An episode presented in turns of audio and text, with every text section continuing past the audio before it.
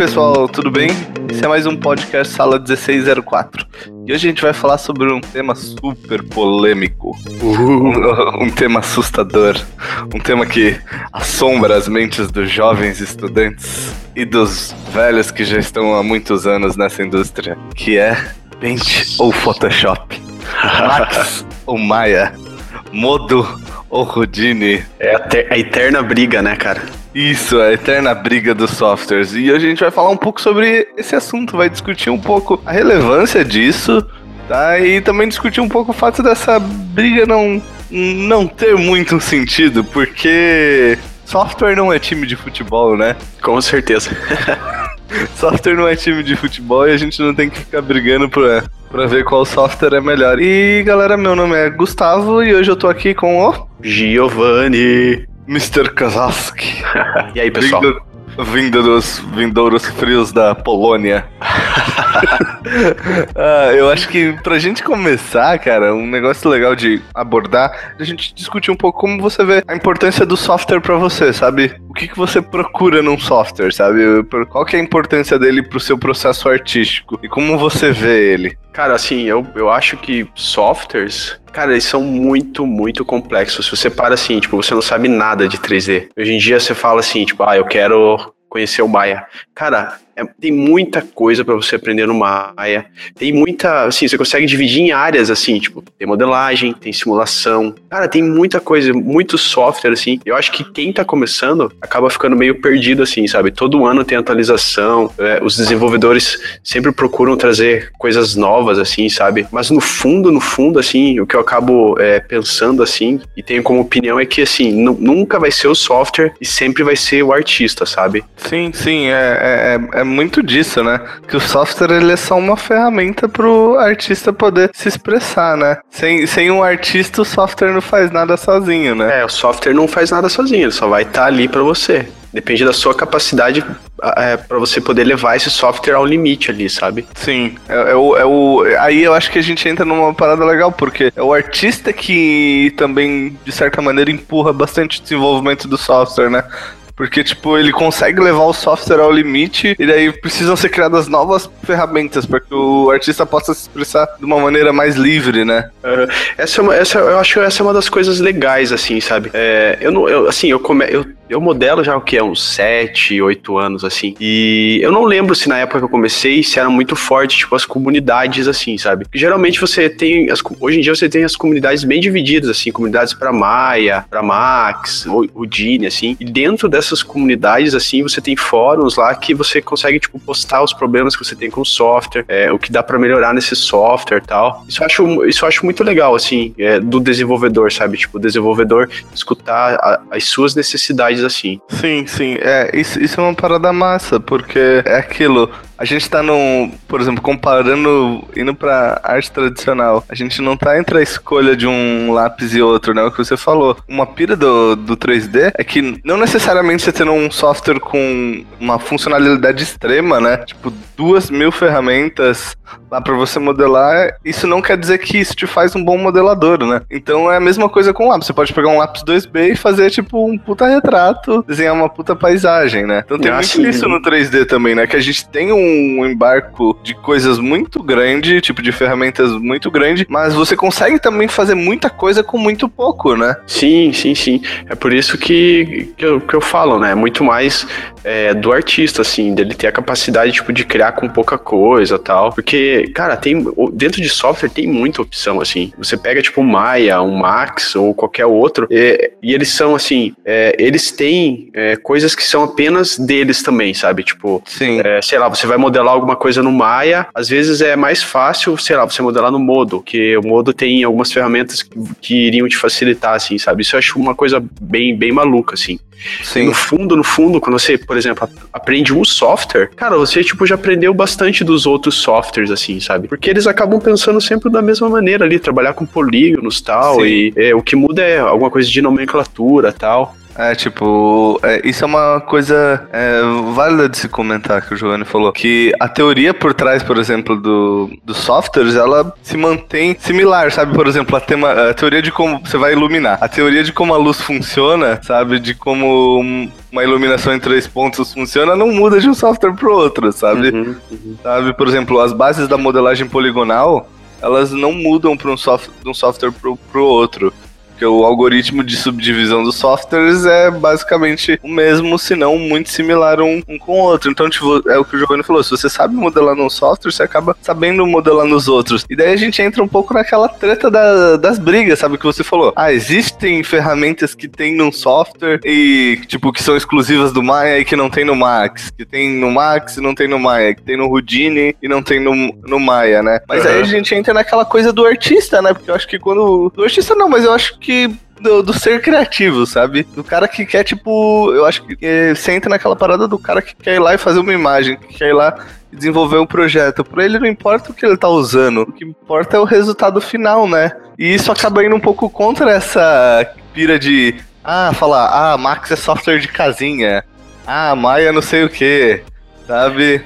É que a gente vem, assim, do mercado que acaba meio que. Os caras acabam meio que só usando software para isso, assim. É, eu, eu, gosto de pegar um exemplo, o Modo, cara. E assim, eu peguei bem o comecinho do Modo lá, quando ele tava surgindo. Cara, tipo, teve muita implementação, muita coisa sendo feita, mas se você para um pouco para pensar, assim, tipo, hoje em dia parece que é muito mais, assim, pra... A galera usa mais pra Packshot hoje em dia, assim, pelo menos eu tenho essa impressão, sabe? Mas, cara, ele é um software muito bom, assim, ele tem muita implementação. E, no, cara, essa, essa guerra, tipo, não, não faz sentido nenhum, assim, sabe? Eu, eu gosto de, por exemplo, pegar o software e, tipo, usar o que ele, ele facilita a minha vida, assim, sabe? O que ele tem é, de melhor, né? É, o que ele tem de melhor. Às vezes você vai fazer alguma coisa no Maya que você vai demorar muito mais tempo do que se você fizesse no Max, por exemplo, sabe? Sim, sim. E vice-versa, né? E vice-versa, com certeza. E vice-versa. Eu acho que um pouco dessa guerra também acaba entrando entrando no aspecto dos, de nós, sabe? Tipo, por exemplo, da nossa própria preguiça interior, ir lá e tomar vergonha na cara e aprender outro software e ver o que, que ele tem de bom, sabe? Uhum. Cara, eu, eu, eu uso tudo que me der na mão, assim, sabe? Se facilitar a minha vida, fizer eu perder o menos tempo possível, eu uso, assim, sabe?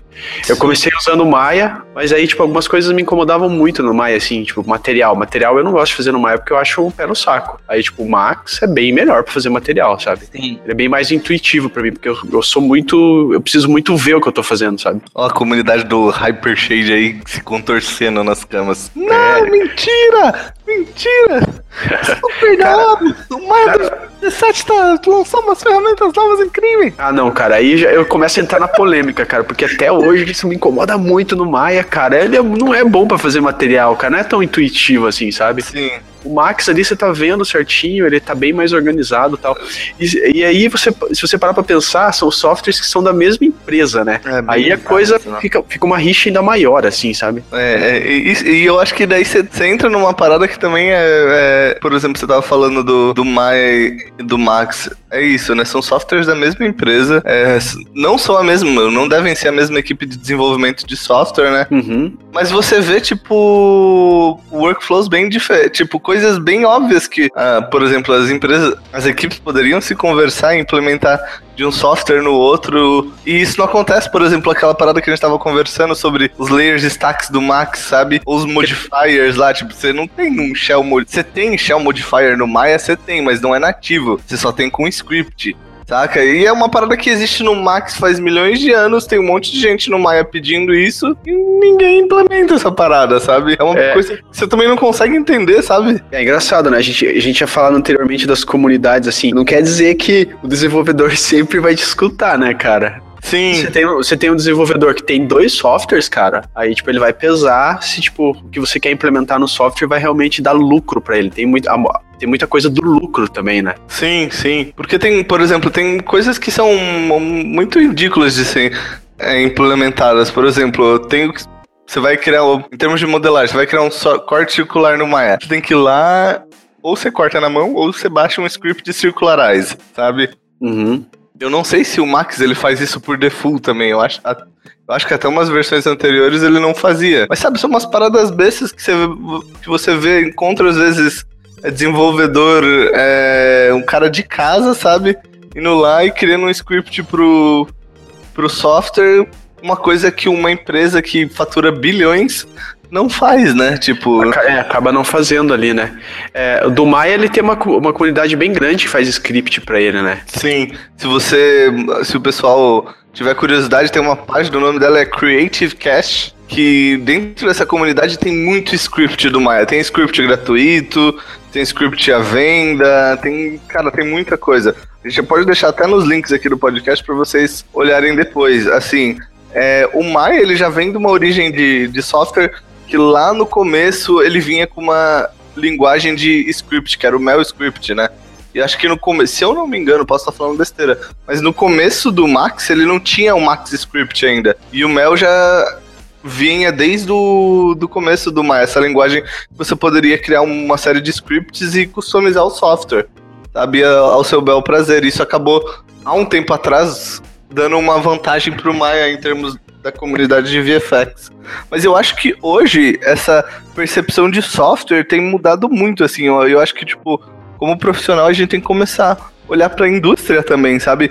Antigamente você podia falar assim, ah, Max a galera mais de maquete eletrônica usa, Maya a galera uhum. mais de, de VFX de animação usa. Hoje eu já acho que a gente não pode falar tanto esse tipo de coisa, porque assim, é, você, por exemplo, você pega a ILM lá, a gente olha lá, tipo, um puto exemplo da indústria. O departamento lá de, de generalista dos caras, sabe? Que é o antigo departamento de match painting, sabe? Os caras que resolvem as maiores buchas da empresa são. É, tu, tem um workflow totalmente baseado em Max. A própria. Eu acho que a Blur, né? A Blur também usa é, bastante Max. Tem um workflow baseado totalmente em Max, sabe? Então, tipo, isso tem caído meio que por água abaixo, sabe? Essa questão.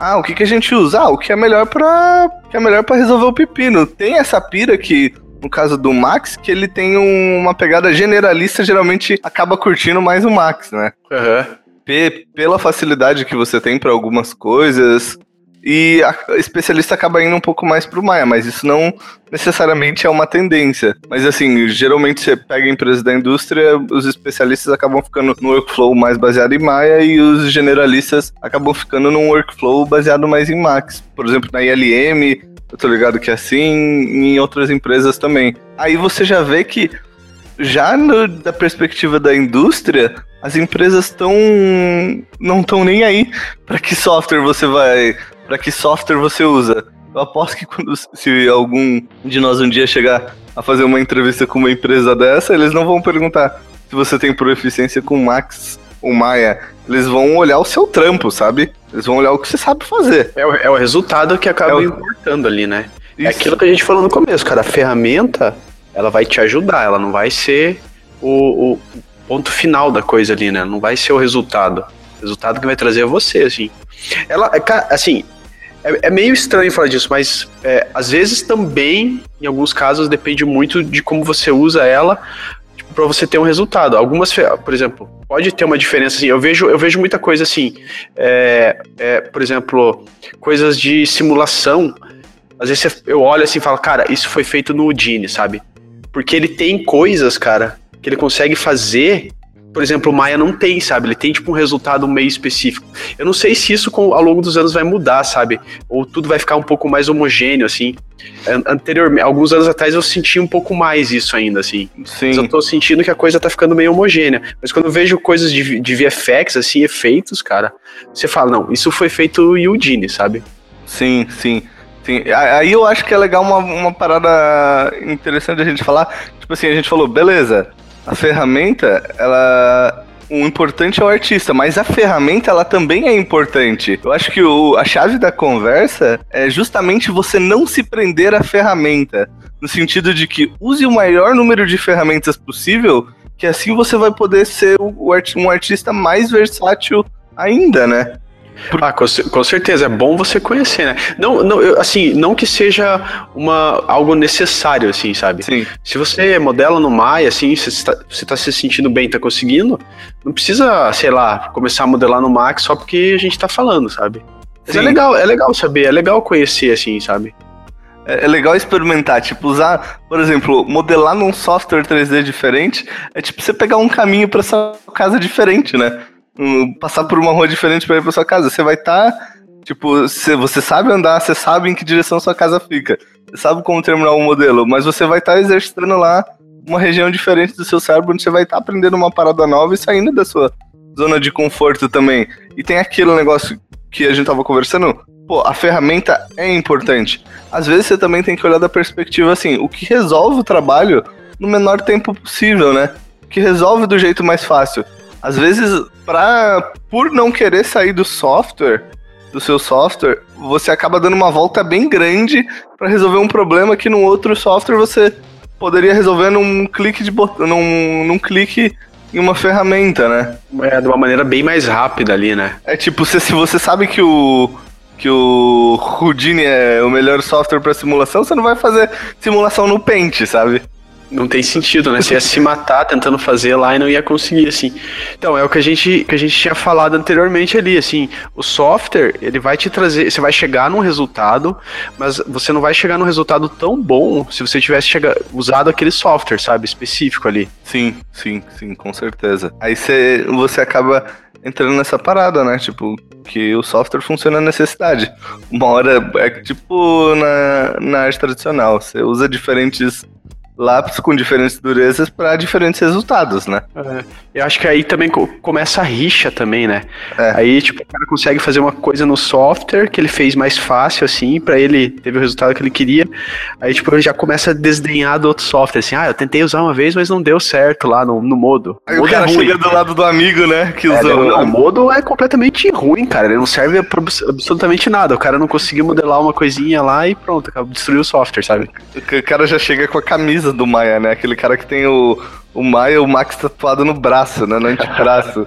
o cara fala assim, pô, cara, o Maia aqui é muito melhor, cara. O cara chega do lado da mesa, assim, do colega, né? Porra, amigo. Se, se, se, você tivesse usado o Maia, você teria feito isso em 5 minutos. 5 minutos. Você tá aí faz meia hora tentando fazer isso no Max. Lá no Maia é uma ferramenta lançada desde 2015 aí. Você já teria resolvido essa parada. Ah, parece, parece o Gustavo falando, esse cara. Já teria resolvido essa parada, saca? Eu acho que daí você entra.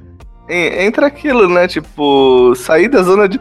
Acho que o legal dessa conversa sobre software é a questão de que softwares são importantes. Mas o importante também é você não se prender a um software. Porque é aquilo, imagina, beleza, o XSI era foda pra caralho. Era muito foda. Ainda é muito foda. Ainda é, tem. Cara, tem. Nossa, nem, nem falo nada, cara. Vou até ficar quieto agora. Pode continuar. Me, mesmo sendo descontinuado, ele é muito foda. Tipo, modelar nele é muito melhor do que modelar no Maya e no Max. Ele tinha aquele sistema ICE, não sei se a galera vai lembrar, Sim. que era tipo incrível, assim, sabe? Tipo, era um software que eu acho que, sei lá, a equipe de desenvolvimento dela, dele era de zero para nenhum, mas fizeram algum. É, criaram algumas. Algumas implementações nele, tipo Ice. Aí tem até aquele cara, acho que é o Thiago Costa, que ele fez. O que fez o Brasil? É isso, que fez o renderizador no Brasil. Tem um vídeo dele, não sei se tá lembrado, cara. É um vídeo do Vimeo desse cara que Sim, ele. eu lembro, cara. Que é umas paradas, tipo, que é uma série Mas... de simulação de, de, de terra, de. Uhum, terra. Cara, é assim, na época que saiu eu achei sensacional, cara. É muito mas aí, mas, aí né? mas o que que acontece? Aí, aí a gente vai entrar numa grande polêmica, cara. De quem que era o software? Quem era. Quem, quem, pra quem pertencia esse software, cara? Você lembra? Eu, o, o, o, o, eu até estou olhando aqui. O software, o nome do software era Lagoa. Era Lagoa. Cara, esse vídeo é de sete anos atrás, mano. Sim, e, é muito antigo. E até hoje essa simulação é absurda, sabe? Você olha isso daqui, cara, eu tô olhando, tipo, sei lá, uma simulação do Houdini, uma parada assim, sabe? Você, ele tava. Ali você vê que tipo, ele já tava um pouco à frente do tempo ali, né? Sim, sim. E esse cara é um artista brasileiro, né? Um cara, tipo, acho que chegou acho a trabalhar. Ele, ele nem é tão conhecido, Zero. né? Não é, não é tão conhecido da galera, assim, sabe? Sim. Mas o cara, tipo assim, é mito. É, é muito uhum, mito. O vídeo acho que tem 2,2 milhões de views aqui. Aham. Sabe? É bem. Mas, mas, mas, voltando ao, ao soft image ali, cara, é, você lembra na época quem que era o dono? Vou entrar numa polêmica agora bem grande, cara. Não lembro, não lembro, não lembro. Porque mataram o software, né, cara? Sim. Uma das ah, coisas não, assim. A, dona era a dona Autodesk, né? Ah, quem era? A dona Autodesk, né? Aí, cara, a gente, é, a gente é, tem que ter mas... muito cuidado. Que é assim, é, a Autodesk ela é conhecida por estragar muita coisa. Aí se você, se você para pra pensar. O bom patrocínio da Autodesk. É, ela é, ela é conhecida por destruir os softwares. Né? Você para pra pensar, cara, hoje em dia, quem que ela é dona, assim? Ela é dona dos softwares que a galera tem mais rixa, Maya e Max. Sim. Eu, eu imagino assim, ou algum dia eles vão fazer uma fusão, ou sei lá, cara, depende muito da indústria também. É, mas, Mas é aí- uma parada retardada, né, velho? Porque, tipo assim, você pensa assim, o, o Maia, quando era. O Maia, ele era da Alias Wavefront. Cara, Aham. quando ele era da Alias, a parada tinha tanta implementação, sabe? Tipo, tanta ferramenta nova.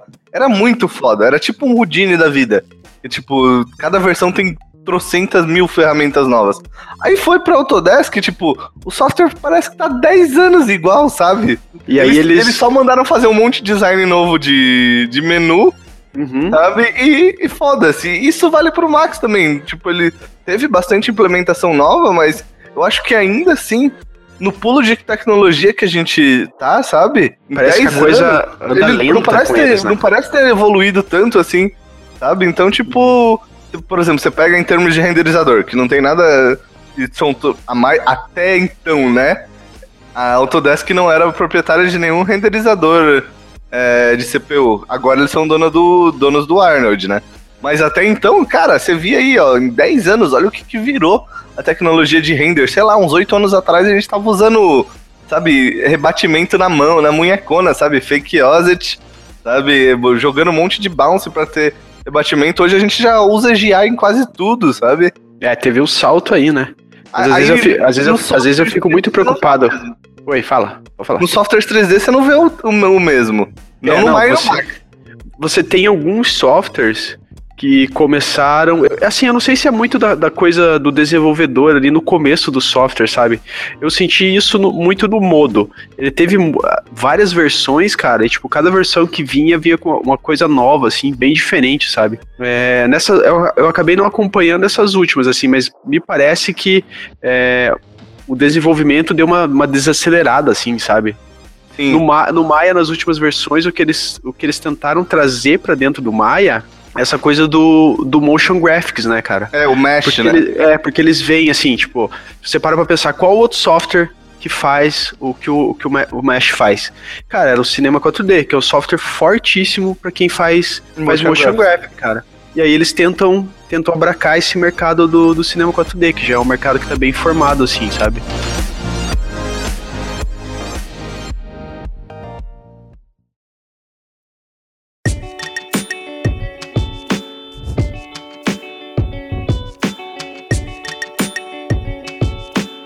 Cara, e agora eu lembrei até de uma coisa, a gente falando dessa disparidade do software.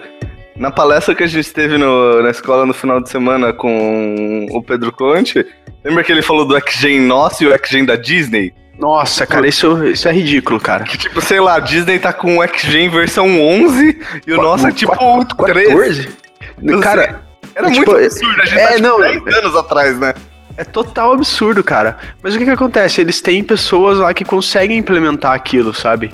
Mas, mas aí que é bizarro, você pega tipo uma empresa de, de feature film, de, é, de longa de animação, os caras não têm o mesmo tamanho de equipe, não deveriam, pelo menos, ter uma equipe de pesquisa e desenvolvimento maior do que a do próprio software, né? Uhum, uhum. Porque eles não ganham, não ganham para isso, e no fim esses caras criam mais ferramenta pra porra do software do que a própria empresa que é dona do software. Mas assim, agora na questão do. Você tocou na questão do Oxygen, mas eu não lembro se o Oxygen ele já veio da Disney, sabe? Talvez ele já tenha surgido ali dentro. É, não, ele surgiu, o X-Gen eu acho que ele surgiu dentro da Disney. É que assim, pode ter uma questão de, de direito também ali, né? Sim. Assim, tipo, deles realmente não poderem implementar dentro do software. Talvez pode ser uma coisa meio específica. Mas de qualquer maneira, é, cara, o Oxygen é, su- é poderosíssimo. Sim. E assim, você tem que manjar muito pra poder usar assim. Ele não é friendly user, cara. É, não, ele, se você quiser usar ele ao seu bel prazer, você precisa manjar um pouquinho de expressões e ter paciência pros pau dele, né? É, porque ele não. É, tipo, ele vai te atrapalhar, ele vai tentar te. te derrubar de qualquer maneira ali, se você não souber usar ele. Sim, e aí, aí a, gente, aí a gente entra em outra treta. Por que, que a galera briga por um software que só um pau e dor de cabeça, né? Cara, no geral, assim, 3D é só dor de cabeça, cara. Se você tá 3D. ouvindo, vai pro 2D. Dois, cara, sim, 2D pode ser pior ainda também, É, sabe? sim. O legal é você ficar sentado na sua cama lá, no seu quarto, dormindo o dia inteiro. Aí você não vai ter problema nenhum. Mas quando é você quer fazer 2D ou 3D, você vai começar a ter problemas, cara. Sim, sim. E, tipo, cara, é bem, é bem real, assim. A gente vê uma série de, de. Entrando agora num assunto de, diferente, a gente vê uma série de, de questões aí no aprendizado também, né? Do 3D. Que eu acho que aí entra uma parada legal, que o aprendizado do 3D não tá muito ligado ao software, né? Você não tem, tipo, você não tem um aprendizado muito, ah, eu preciso saber o que, que é um insert ou inserir um add loop. Não, você precisa saber, tipo, a estrutura de como funciona a modelagem poligonal. E aquilo que a gente falou no começo, né? Tipo, isso não depende de você saber um software ou outro, né? Depende de você saber a teoria de uma maneira geral. É, se a gente pega, por exemplo, ah, eu quero aprender, vamos dizer que você quer se especializar é, em, re, em, aprender a renderizar.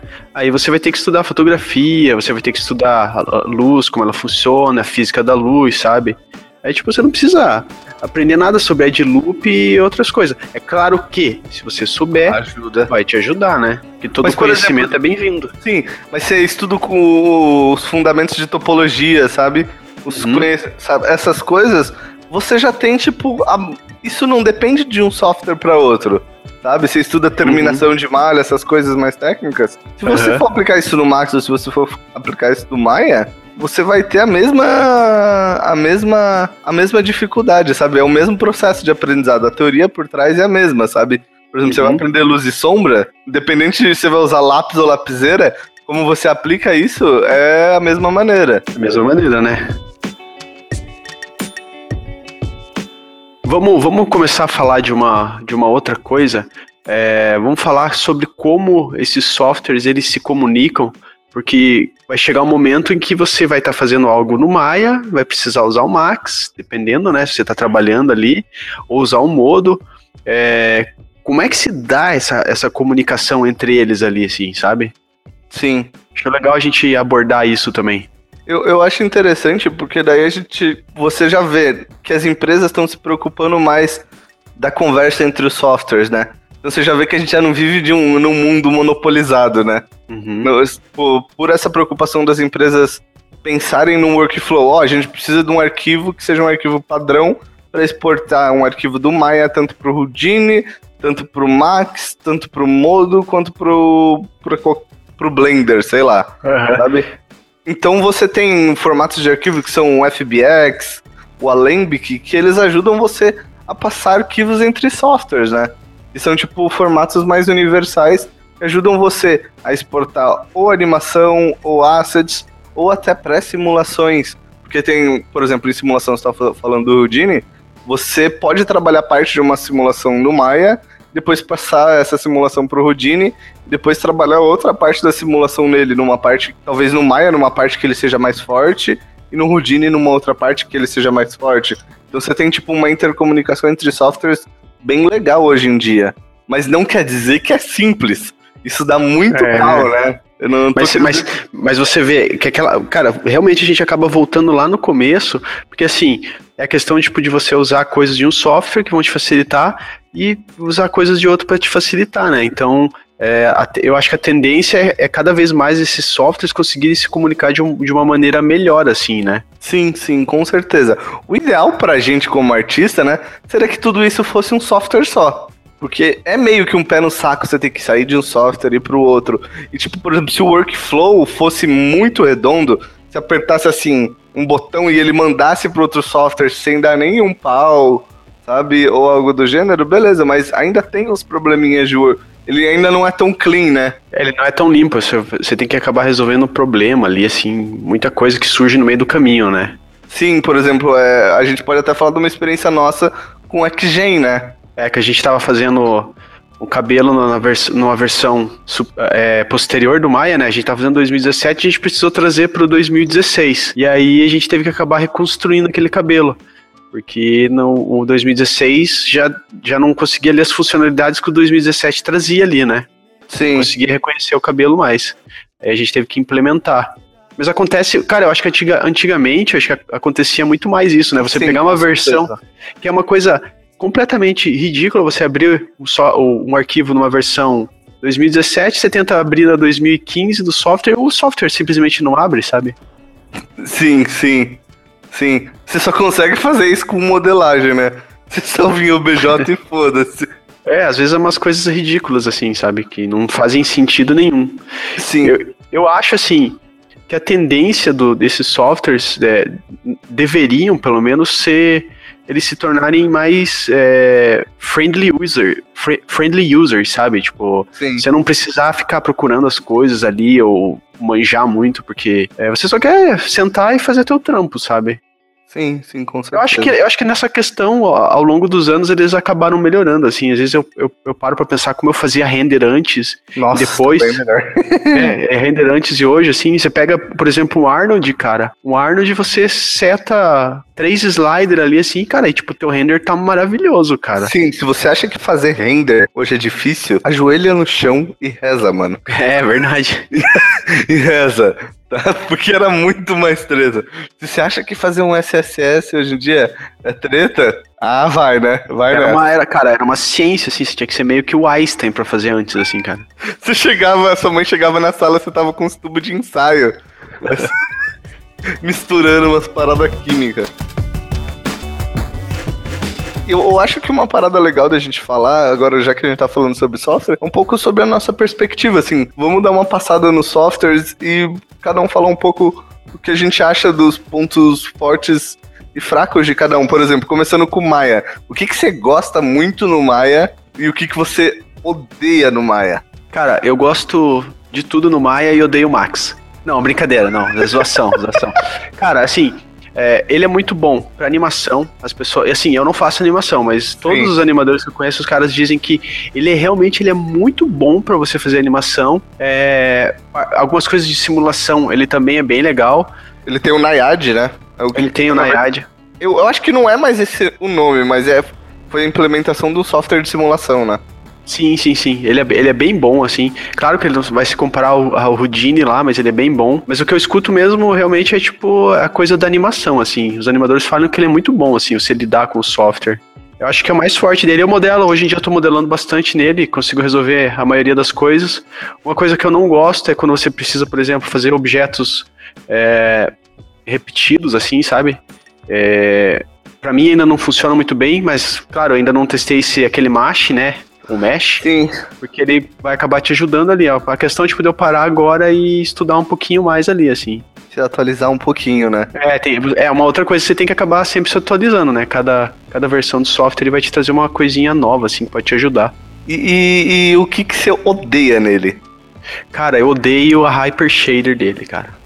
É assim, eu, eu comecei usando. Maya, eu modelava no Maya, tipo, a, a base do meu 3D, tipo, sempre foi Maya, mas a partir do momento que eu quis começar a aprender a fazer material e render, tipo, o software ele não me ajudou de maneira nenhuma.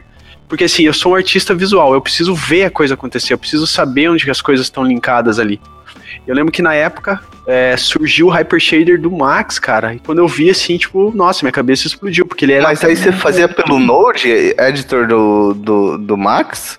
Cara, naquela época eu acho que não tinha ainda, eu não lembro, cara. Era o Slate Editor que você usava. É, era bem ruim, cara. Não Melhorou muito, assim, se você parar pra pensar, não melhorou muito daquela época pra cá, assim, sabe, uns 5, 6 anos atrás. O do Max ou do Maia? O do, o do Maia, ele continua feio, assim, sabe, ele é, ele é feio, cara. Ele é feio, polêmica. Feio pra caralho essa desgraça. Mas eu uso, eu, ele é feio, mas eu amo ele, cara. Ah, eu também. eu, acabo, eu acabo usando, né? Hoje em dia eu tô usando bem mais que o, que o do Max ali. É engraçado, porque daí eu fui pro Max, cara, e aprendi, aprendi muito sobre é, renderizar e shader e como funciona toda essa coisa. E aí quando eu voltei pro Maya, assim, é, esse, esse co- conhecimento meio que me ajudou a superar essa parte que eu não, não tava conseguindo ali no Maya, sabe? Então, porque, cara, me assustava muito, assim, porque é, você vai conectar o material e dependendo da maneira como você conecta ele, tipo, ele tem centenas de opções no Maya ali, sabe? Sim. E aí, tipo, aquilo me assustava. Eu falava, cara, não, eu, putz, eu não vou conseguir fazer isso, sabe? Aí eu, aí eu fui lá pro Max, cara, aprender devagarzinho. Socorro, mãe, me ajuda. É, às vezes o software te assusta, né? Da primeira vez que você abre. Eu lembro a primeira vez que eu abri o Maya, tipo, eu abri, cara, eu olhei aquela tela fechei assim e fui dar uma, uma respirada. Assim, falei, cara, meu Deus, que, que, no que, que eu tô me metendo, né? Sim, sim, é bem, é bem essa. Bem essa.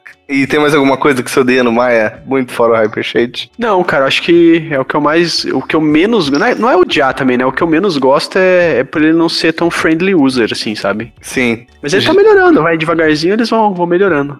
Uma coisa que, para mim, o que eu curto muito no Maia, bastante, bastante, eu acho bem legal o processo de iluminação nele. Agora tá com umas ferramentas novas que você pode controlar um set de luz de uma maneira muito mais da hora, sabe? Eu acho que tá bem legal. Eu gosto bastante de modelar no Maya. Para mim, hoje já é muito intuitivo, sabe? O processo de modelagem no Maya eu acho, tipo, bem, bem, bem bom mesmo. Eu curto pra caramba. Eu não gosto do fato dele não ter alguns modifiers, sabe? Que tem no Max. Mas assim, uma coisa que o pessoal esquece do Maya é que o ponto forte dele é justamente a quantidade de scripts que tem para ele. Tem muito, né? Bastante então, coisa. Tipo, então, tipo assim, sei lá, tudo que você imagina que possa ter pro Mai não tem, deve ter alguém que fez um script para fazer aquilo que você quer. Aí tem, voltando naquela comunidade que a gente falou do começo lá, a Creative Cache, lá tem muito script de modelagem, muito script de UV, muito script de lighting, a coisa de mais modelagem procedural, tem muita coisa mesmo, tipo, tem milhares de plugins, eu não tô, não tô usando não, é milhares mesmo, tem muitos plugins, então você vai ter plugin para muita coisa no, no Maya. Então tem, por exemplo, o Modifier. Tem um plugin novo que saiu pro, pro Maya, que é o Shell Modifier. Não sei se tá ligado, Giovanni. É um plugin bem legal que funciona como se fosse o, os modifiers do, do, do Max. Então, uhum. assim, uma coisa. Aí eu já entro, vou entrar numa ponto forte de um e de outro. Acho que não tem como desassociar. Uma Sim. coisa que eu não gosto no Maya é que você não tem layer stacks. É, isso, é, isso acaba dificultando, de certa maneira, o workflow ali, né? Que o processo de modelagem dele é totalmente destrutivo, né? É. Ele é muito não... destrutivo. Se você vai fazer alguma coisa, você tem que parar, pensar, não, peraí, eu vou duplicar essa minha malha agora, porque eu preciso manter a anterior, porque se eu continuar daqui, eu vou estragar e não vai ter volta, né? Eu tenho que continuar do zero. Exato. E já com os layers stacks no max, o workflow é tipo bem não destrutivo, sabe? E você tem esses shell modifiers. Então, por exemplo, no mais você terá que dar um extrude, por exemplo, eu tô criando um painel. Aí eu vou lá e dou um extrude no painel. Só que se eu quero desligar esse extrude, eu não posso. Lá no Max eu quero tirar esse shell modifier, daí eu já posso. Entende? Então você pode usar um shell modifier com esse script aí no, no Maya mas se ainda assim não vai ter um workflow tão não destrutivo, sabe? É, o Eu acho legal... que o que mais fico triste com o Maia é isso. O legal do Max ali é que ele você vai empilhando as coisas, né? Ele vai mantendo, Sim. você vai empilhando e vai, vai, vai, vai, vai, vai, vai. Se, se você precisar voltar ou desligar alguma coisa, é só você ir lá e desligar, tal, deletar ou fazer o que você quiser. Isso, é como se fosse o Photoshop, o processo de modelagem. Você tem as layers, né? É, como se você tivesse layers, né? Isso. E dizem, o que eu não, não posso confirmar essa informação, mas dizem que a gente não tem essa implementação no Maya porque isso tem a ver com, com a arquitetura do software. Eu não sei se isso é verdade ou se é mentira, mas uma vez eu conversei com uma galera e me falaram que era por causa da, da, do backbone do, do Maya que não permitia que você tivesse esses layer stacks. Vai entender, né? É, não, pode, não... Ser, pode ser que eles tenham que mexer muito no software, né? Então acaba não sendo é, lucrativo para eles, assim, é, mexer lá no coração, do, mudar coisas do coração do software, porque eles teriam que mudar tudo, recomeçar praticamente, né? Sim. É, eu não, não sei se, se é isso, mas eu acho que, tipo, é, é uma parada que eu vejo muita falta na, no Maya, que é essa questão de melhorar o workflow de modelagem e tornar ele mais não destrutivo. Uhum. E, e, uma coisa que me incomoda um pouquinho no Maia também é o fato de muitas coisas estarem é, um pouco mais escondidas, assim, sabe? Tipo, um monte de menu, assim. É, você clica lá, você tem os menus de modelagem ali que você consegue mexer na tua malha. Às vezes você tem um comando que, se você não souber, tipo, você não vai conseguir fazer alguma coisa, sabe? Os menus flutuantes ali também. Que é uma coisa que eu aprendi muito a usar com você ultimamente, sabe? Sim, sim, sim. É, os menus flutuantes são bem bons, né? É, você acaba não, não você acaba tendo algumas opções que você tem nos menus fixos e algumas opções novas nesses menus flutuantes assim, sabe? Eu acho que para quem tá começando isso acaba sendo uma coisa um, um pouquinho difícil assim, sabe? Porque ele não é, né? é, ele não é tão intuitivo assim, ah, eu tenho meus, as minhas ferramentas aqui, são só com essas ferramentas que estão aqui que eu vou, vou modelar. Não tem nada além disso aqui, sabe? Sim, sim, com certeza. Mas eles estão melhorando de pouquinho em pouquinho, né? Sim, eles, é, a tendência é essa, né? Uh, o ideal é que o software acabe ficando mais, mais fácil para você usar ali. Até porque quem acaba usando o software são artistas, né? O artista ele não quer ficar procurando as coisas ou resolvendo problemas assim, sabe? Sim. E, e só uma, quer sentar e fazer. Uma coisa que eu acho também é bem forte no, no Maya é a questão do rigging, né? O rigging também é, é bem bom, assim. Não que no Max não seja, né? É, eu vejo bastante rigging bom no Max, mas é aquela, aquela coisa da animação, tá, ele tá é. tá muito ligado à animação. Então, se ele já é bom para o animador ali, então o sistema de rigging dele já vai ser um pouquinho mais legal. Sim, com certeza. Mais robusto, ele, ele acaba sendo mais robusto. Com certeza. E tem a questão dos, da parte de simulação de fluido também, que o Maya tem aquele Bifrost que é, esse Bifrost, ele era o Naiad antes, que era um software que era só de simulação de fluido, assim. Era o software mais sinistro de simulação de fluido. Aí o que a Autodesk fez? Comprou ele. Faz uns três anos, e até agora não implementaram, tipo, um quarto do software no, no Maya. É, você vê que, cara, é Autodesk, assim. Eu tenho ódio e paixão por ela, assim, sabe? É uma relação e, de amor e ódio. E muito medo também, né? Que vai que um dia ela mata o Maia, assim, ou o Max, ou qualquer outro software que, ele, que eles tiverem, assim. E bota o pente pra gente usar. Agora é, bota o pente, aí você é obrigado a usar. Passam tudo. Tão reclamando, vocês. Tão reclamando, mano? Vai lá, usa o pente aí então.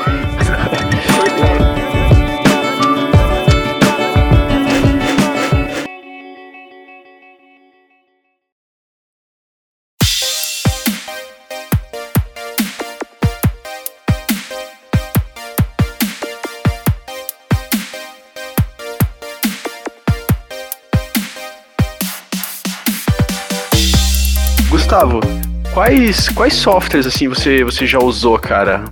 Ó, eu já tive experiência com. Parece, parece pergunta de droga. Qual droga que você já usou, né? Tipo. ah, acho que todas. todas. Todas. Coca-Cola, coxinha, brigadeiro. é todas dessas, todos os dias. Cara, eu já usei o Maia, já usei o Max. Usei por bastante tempo o Max. Por medo de usar, tipo, de modelar no Maia. Sabe, de falar assim, caraca, mano, eu vou. Porque. E, mas hoje eu vejo isso como uma parada legal, assim, porque o, a pira de modelar no Maya acaba me botando, tipo, me forçando a planejar mais o que eu vou fazer, sabe? É um, você acaba pensando de uma maneira diferente, diferente. se você fosse modelar ali, né? Isso, isso, o, isso, isso. Max. Exato, mas isso não ainda não mata a desculpa do mas não ter o layer stacks. E já comecei a mexer também com o Houdini, mas esses são os três softwares que. Mas assim, só encostei assim e fechei, mano, porque puta que pariu. É uma, é, uma, é uma, outra coisa, né? Eu, eu não cheguei assim, uma vontade que eu tenho de conhecer o Houdini.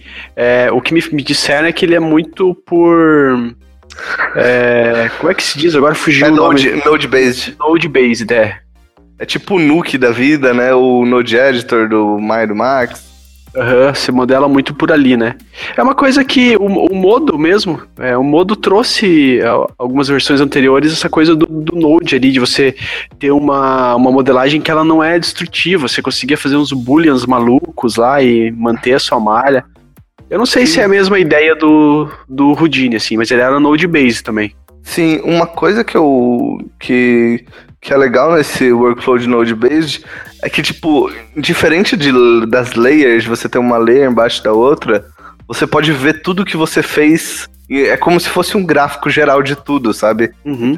Em comp, isso faz dif muita diferença. Por exemplo, você vai falar lá de Nuke After. Aí você tem essa baita vantagem de mexer no, num sistema tipo Nuke, por ele ser Node-based, você consegue ver toda a sua composição de uma vez. Já se você tiver, tipo, um milhão de layers, não vai rolar, entendeu? Uhum. Sabe, já não é tão organizável assim, sabe? Você não consegue entender toda a estrutura do projeto numa olhada só. Uhum, uhum. Isso acaba ajudando, né, na, na, na, modelagem ali, porque, porque você consegue projetar ali o que você pode fazer Sim. depois, né? Você consegue Sim. ver a tua história e, tipo, projetar depois ali como vai ser o próximo passo da sua modelagem, do seu modelo.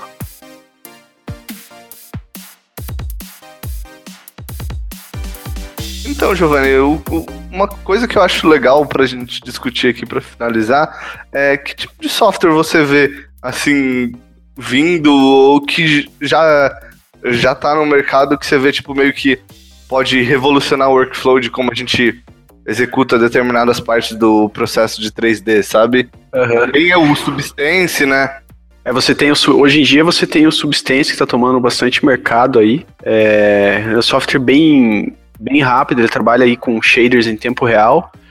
Porque, assim, a gente para pra, se, eu, se eu parar para pensar, cara, é, é, acaba sendo um pouco difícil você tentar projetar alguma coisa. É, você tem softwares que já estão há muito tempo no mercado, eles já estão estabelecidos, né? Mas ao Sim. mesmo tempo você tem é, muita tecnologia nova surgindo, como o, o, o, VR, cara. Eu acho que ele vai tomar muito espaço, assim. Acho que quem quiser implementar qualquer coisa de modelagem para ele é, vai sair na, na frente, assim, sabe? Você tem. É, eu, não, eu não lembro agora, eu sigo um artista no, no Facebook ali que o cara ele pinta praticamente em 3D, assim, sabe? Sim. E, cara, é, é uma coisa que, para mim, há uns 5 anos atrás, assim, acho que pra, pra maioria das pessoas que mexem com 3D era uma coisa meio que inimaginável. Porque o cara ele sai, tipo, de uma pintura 2D total, Photoshop, e com o VR ele consegue pintar, mas ele pinta em 3D. É uma coisa absurda, sabe? Sim, é muito bizarro isso, né? Tem, tem a do Goro Fujita, né? É, é o Goro Fujita, cara. O cara pinta em 3D hoje em dia, assim, sabe? É muito então, é uma, aquilo, né? Imagine assim, eu uso muito o ZBrush, que se a gente, a gente falou muito de, de Maya e Max, aí o ZBrush ele é, uma, ele é um software que ele tá. Ele, eu não posso dizer que ele tá na contramão desses softwares, mas ele abrange uma outra área que esses softwares já não abrangem tão bem. É, por exemplo, o Maya e Max é muito modelagem hard surface. É, eles são Isso, perfeitos. Poligonal, né? E poligonal. E aí o ZBrush, a, é, é, a premissa dele sempre foi você fazer uma modelagem orgânica dentro dele. Apesar de que as últimas versões eles estão trazendo essa modelagem poligonal para dentro do ZBrush, mas ele é um software para modelagem orgânica. Ele funciona é, da, da mesma maneira que os outros softwares, mas ele consegue trabalhar com muito mais polígonos, né? Sim, então, sim. você acaba trabalhando. Mas assim, não por, pelo fato dele fazer isso, ele é um software completo. Você vai precisar do Max e do Maya, assim, por exemplo, para renderizar qualquer coisa que saia dele, né? Sim, sim.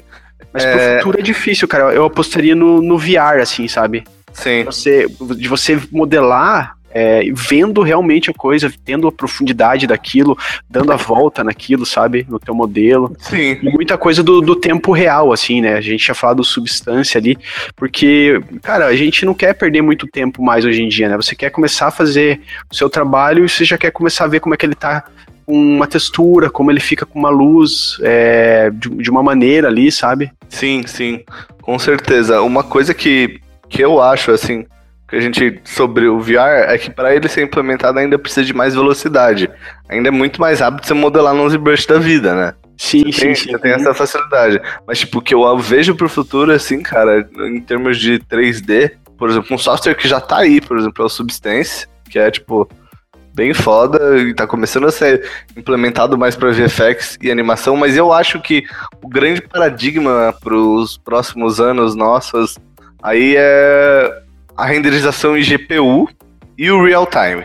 Eu, eu acho que isso daí vai fazer uma baita Pode ser, pode ser baita... o momento da virada, né? Isso, acho que vai mudar como a gente vê tudo, assim. Porque pra gente é o que você falou. É, na verdade, para todo mundo que mexe com 3D, o contexto de você ver é muito importante. Então você pega o GPU, você já consegue ver ali quase tipo que um preview em tempo real. Cara, se a gente começar a ter uh, se o workflow começar a migrar para o real time, as coisas vão mudar muito na indústria, como tudo é feito. E a gente vê que isso está acontecendo, por exemplo, você viu aquela palestra da ILM na GDC? Que os caras falaram que eles fizeram algumas cenas do, do Rogue do One com, com Unreal. Sim, cara, eu vi. É, cara, é, é, inacreditável, né? Você, você tá no. Você poder ver isso hoje em dia, para mim, é até um pouco gratificante, assim, porque é uma coisa que pode vir, vir pro usuário padrão, assim, sabe? Sim, sim, sim, com certeza. Eu acho que a gente tá num, num pinnacle, sabe? Num, num ápice da nossa área que, tipo, sei lá, nos próximos seis anos a gente pode até tentar imaginar, mas a gente não vai conseguir descobrir o que, que vai acontecer nos próximos anos. Eu acho que tem muita, deve ter uns malucos aí trancado, tipo os caras do Substance, sabe? Trancado num quarto, por aí uhum. pelo mundo, desenvolvendo algum software sinistro. É, você tem muito. Tem ideia. Você tem muito desenvolvedor pequeno, né? De, de garagem, assim, que. É tem ideias incríveis, assim, sabe? É, você pega o Substance. Mano, o Substance nasceu de uns caras que faziam um pacote de filtro pro Photoshop, sabe? De nós e pro Photoshop, sabe? Então é, eram uma série de pesquisadores que começaram assim. O negócio foi crescendo absurdamente. Hoje eles dominam a indústria de. a parte de textura e shader pra indústria de games. Que é uma indústria completamente diferente, assim, da de VFX, né? É, que é bem diferente, mas é, eles estão também já vindo para nossa indústria de VFX, né? É, eu acho que as coisas vão acabar meio que convergindo, assim, né? Você tem, você parar pra pensar, tudo tudo tá se tornando muito realista, assim, videogame, VFX já é, mas a tendência é que os dois uma hora se unam, assim, né? Talvez, talvez no futuro tudo, tudo isso acaba se unindo ali, sabe? Sim, e, e, e assim, eu acho que não tem uma melhor época para fazer 3D. Porque nunca foi tão, tão fácil, a gente nunca teve tanta ferramenta, tanto acesso à informação, sabe? Tanto acesso. Tanta gente informação. fazendo 3D, sabe? Sim, então, sim, sim. Então, tipo assim, você vai entrar lá no canal do YouTube da Escola Revolution, vai ter, tipo, trocentos vídeos sobre software, falando sobre várias coisas, e outros canais do, do YouTube também. Você tem muita gente postando coisa gratuita, você tem muitas escolas boas, tá? É, é bem de, e você tem o, uma coisa que é um processo mais simples do que era antigamente, né? É, querendo ou não, o processo, eu acho que ele ainda pode melhorar muito, mas ele já melhorou muito, assim. Muito, cara. sim. É, é aquilo que a gente tá falando, vai renderizar é, uns seis anos atrás pra você ver o que que era. Ah, você chorava, né? Vai, vai usar o Mental Ray, vai? É, vai, vai lá. O pessoal do Mental Ray ficando ofendido. Ah, não, era de boa. Ah, uso até hoje. era de boa de mexer. Saca? Mas assim, eu acho que é mais isso, assim. Eu vejo bastante a questão do, do real time vindo pro, pra nossa realidade. Eu acho que ainda tem uns anos, tá? Mesma coisa do GPU, acho que não vai ser da noite pro dia, ainda tem muito avanço tecnológico Sim. ocorrer, mas é tipo uma parada que eu espero ansiosamente, sabe? Quem sabe daqui a uns 5 anos a gente já esteja vendo tudo isso de uma maneira muito diferente do que a gente tá vendo hoje ali e tal, não perdendo muito Sim. mais tempo com render ali. Quem sabe daqui cinco anos a Autodesk bot layers tax no Maya. Quem sabe, né? Quem sabe a Autodesk nem exista mais, sei lá, né? Quem sabe ela arrume aquele Hypershade do Maya. Brincadeira, gente. Eu adoro o Node Editor pra fazer shader. O Giovanni que não gosta. Ah, não, eu. Cara, não é que eu não goste, é que ele não é friendly user, cara. é, não, fosse, ele não é mesmo. Se ele fosse mais ali, você pluga e tal, não precisa ficar pensando ali, já era. É, você precisa de uma curvinha foda de aprendizado ali. É, e uma coisa que me. Ah, a gente ia falar das coisas que incomodam. Cara, isso me deixa muito, muito puto. Eles não têm curva no, Ma no Maya ainda, cara. Você quer fazer alguma coisa, você quer mexer. Você não tem Bezier, né? Tem Bezier, meu Deus. Por favor, né, Autodesk? Você, não, você pega aquele R, é, HSV Remap, galera, agora a gente vai gol técnico. Você vai chorar. a gente pega aquele HSV Remap lá, os caras têm que adicionar os pontos, mano. Ah, você chora, né? No, no, no Max ali, você pega a tua curva Bezier lá, faz ela certinho, perfeito, 3 segundos, e no Maya ali, senta e chora. 30 pontos pra fazer uma curva. Meu Deus, para. mas, mas assim, eu acho que a gente abordou uma série de, de temas relevantes para essa discussão. E acho que a gente deu é. para chegar à conclusão de que essa briga não faz sentido, não, né? Não faz sentido nenhum. Tem galera, tem muito software para vocês usarem. É legal assim, se você vai começar, dá uma pesquisada, veja o que, o que a galera tá falando assim vejam o que é mais forte e o que é, o que é fraco nesse software, sabe? Às vezes você começa querendo, ah, não, eu quero começar modelando no ZBrush e tal. Mas na verdade, tipo, o ZBrush é um software para modelagem orgânica. Se você quiser fazer hard surface, talvez seja melhor você começar no Max, no Maya, mesmo no Houdini, ou Modo, sabe? Ou se você quiser fazer motion graphics, o Maya tá com um sistema de motion graphics, mas o Cinema 4D ele já tá há muito mais tempo no mercado, ele já é um software meio que padrão para motion graphics. Então vai muito de, de, você no comecinho aí, no comecinho, é, dar uma pesquisada, sabe? Conversar com, com artistas e tal. Sim, sim, sim, com certeza. Eu acho que vale se informar, vale buscar informação para começar do melhor jeito. Assim, sabe? Para começar no melhor software, no caso Maya. polêmica, polêmica. Polêmica.